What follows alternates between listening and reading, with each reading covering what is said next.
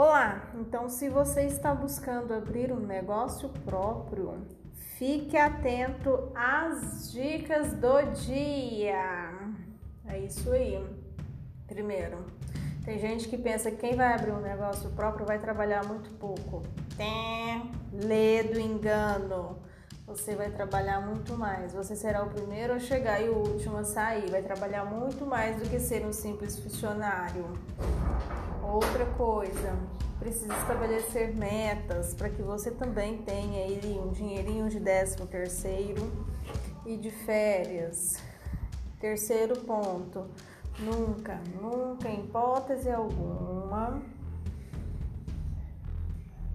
confunda o caixa do empreendedor com o caixa da empresa. Isso é fundamental.